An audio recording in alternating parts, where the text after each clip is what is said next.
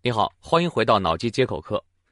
从这一讲，我们正式开始攀登脑机接口四层金字塔。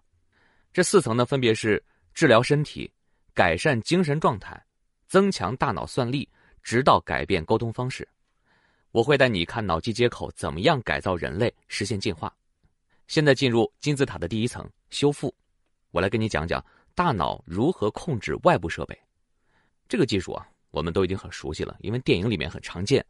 像钢铁侠里面，托尼·斯塔克用意念就能够控制战甲，动作非常自如。像钢铁侠里面这样的技术和脑机接口能修复人类的身体机能有什么关系呢？这是我在这一讲要回答的问题，也就是金字塔的第一层修复。所谓修复，最开始科学家就是想让机器替代人类身体的一些机能。你可能已经想到了智能义肢，没错，这个就是一种替代。给截肢的人装上机器假腿，让他们重新行走。但今天呢，我会从大脑控制外骨骼讲起，告诉你为什么应用脑机接口技术修复身体这个事情和电影里面想的特别不一样。如果你对外骨骼这个词儿有点陌生，你可以想象外骨骼呢就相当于现实中钢铁侠里的战甲，这个样子呢会简陋一点，功能也没那么强大。二零一四年巴西世界杯开幕式，青年利亚诺平托。就是穿了这么一个庞大笨重的机械战甲，踢出了当年世界杯的第一球。虽然当时踢球动作只持续了两秒，甚至很多人都没注意到，但是利亚诺本人在开球以后兴奋的大喊：“哎，我感觉到球了！”他为什么这么激动呢？我多讲一点背景信息你就知道了。六年前因为车祸，利亚诺脊髓受伤之后，他都是在轮椅上度过的。在全身瘫痪之前，他是一名运动员，而之后呢？他从胸到脚趾都没有了任何知觉。开幕式上，利亚诺之所以能够踢球呢，就是用脑机接口操控了那一副笨重的机械外骨骼才完成的。所以这一脚对利亚诺的意义几乎是无价的。不过，对于这件事情的讨论却逐渐的走向两极。有一些人认为，这个是科学盛世，第一次在实验室外实现脑机接口控制下肢运动。这一脚对脑机接口来说，跟阿波罗登月差不多。你看，这就给了一个非常高的肯定。但另一些人呢，他们认为这次开球并不成功。为什么呀？动作只有两秒，很难判断是不是利亚诺靠大脑操控完成的，技术事实难以验证。问题出在哪里呢？我们要承认，大自然看上去稀松平常的那种创造生命的能力，其实都是极为精妙的复杂设计。所以，即使是人类最优秀的科学家和工程师，他们想要复制自然界庞大的复杂系统，面临的问题还是太多了。就连世界杯上的那套笨重的战甲，都是脑机泰斗、杜克大学神经学家米格尔·尼克莱利斯教授组织了全球二十多个国家的实验室才能完成的。我带你先简单了解一下其中的两个技术难点。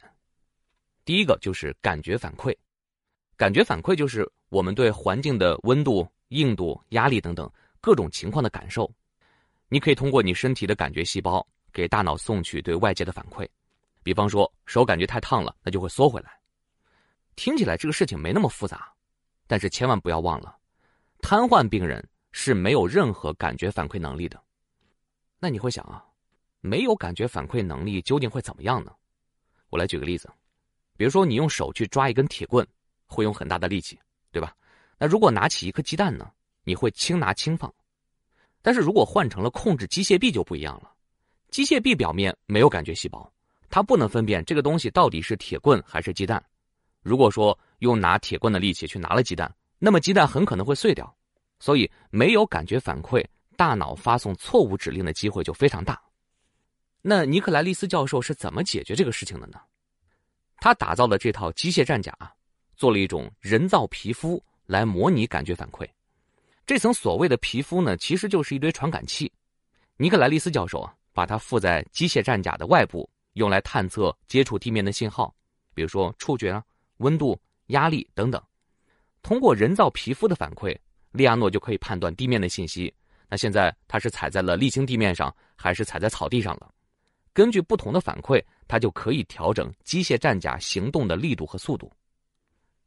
那这也就是目前脑机接口最重要的研究方向之一，就是如何更好的重建感觉反馈。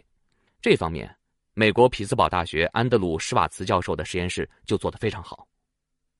除了感觉以外，第二个非常重要的事情就是训练。你可能没想过，脑机接口也是需要训练的，因为现在的脑机设备并不能做到像我们戴眼镜一样，戴上就可以视力大增。想要顺畅的使用脑机接口，需要使用者和机器不断磨合、持续训练才可以。像利亚诺在开球之前，他经历了六个月的集中训练。从技术层面上来看，踢球这个动作是很简单的，但是难点是呢，训练过程有点反人类。为什么这么说呢？利亚诺是用非侵入式脑机操控战甲的，他得戴一个电极帽，让科学家们采集他的大脑信号。在训练中，他的任务呢就是做运动想象。我们一听运动想象，感觉很容易啊，是不是就是想象啊让我的腿向前走、向后走，然后机器呢就会按照我们的想法走了呢？完全不是，大脑解开的脑电范式非常有限，我们压根儿就不知道。这种复杂的运动活动，脑电反应是什么样的？那所以，利亚诺这样的受试者，他们去做运动想象，具体想些什么呢？那他想象的是眨眼，想象的是动舌头，这些信号是科学家可以采集到的。哎，这个就是运动想象。然后科学家再把这个信号翻译成让机器向前走的指令，这个过程是不是很拧巴？而且每个人的脑电范式都有非常大的差异。每一次一样的运动想象，大脑神经元的活动都是不一样的，这个给脑控设备带来非常大的挑战。当然，我刚才说的只是抓了一些重点，比如说感觉训练，真正用脑机接口操控设备这件事情有多复杂呢？远远超过了你的想象。我可以举一个几年前的小案例：一位瘫痪很多年的志愿者在实验室里，经过训练，已经可以控制机械臂在三维空间里面去抓一个东西。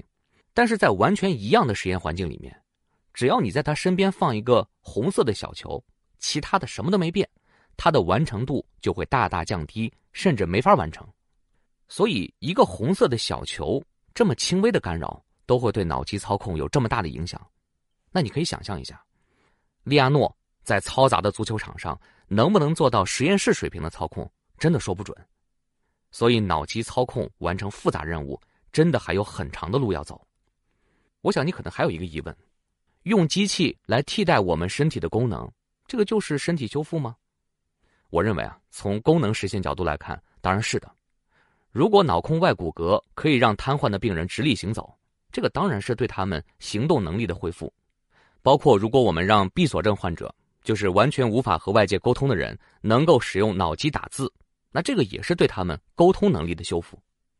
那上面我说的这种修复，是使用机器。替代身体机能，接下来我要说的这种修复是自身身体功能的恢复，这也是尼克莱利斯教授的脑机实验。有一位瘫痪的女士，经过了二十三个月的训练之后，竟然恢复了部分行动的能力。她可以在没有外骨骼也没有脑机设备的帮助下，只是依靠简单的辅助工具，比如说拐杖，就可以短暂行走。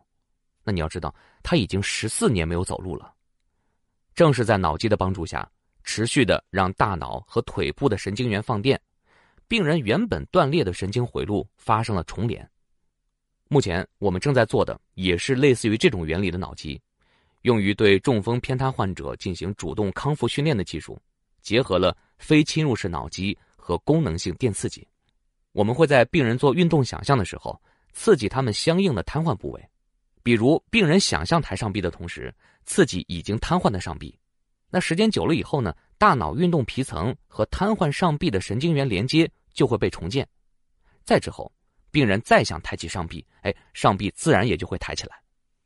总结一下，在修复这一层啊，脑机接口正在尝试为瘫痪中风的病人提供更多的治疗机会。持续训练带来的，甚至不只是机器替代身体，而是原本的身体得到了治疗和恢复。虽然距离技术成熟也需要更多的时间，但科学家们一直在努力，因为这个也是人类了解自身必须迈出的一步。最后留一个问题：你觉得脑机接口以后在医疗领域还有哪些可以实现的应用呢？欢迎你留言和我讨论。接下来呢，我会为你介绍脑机接口如何改善大脑状态，让你有机会获得更强的专注力。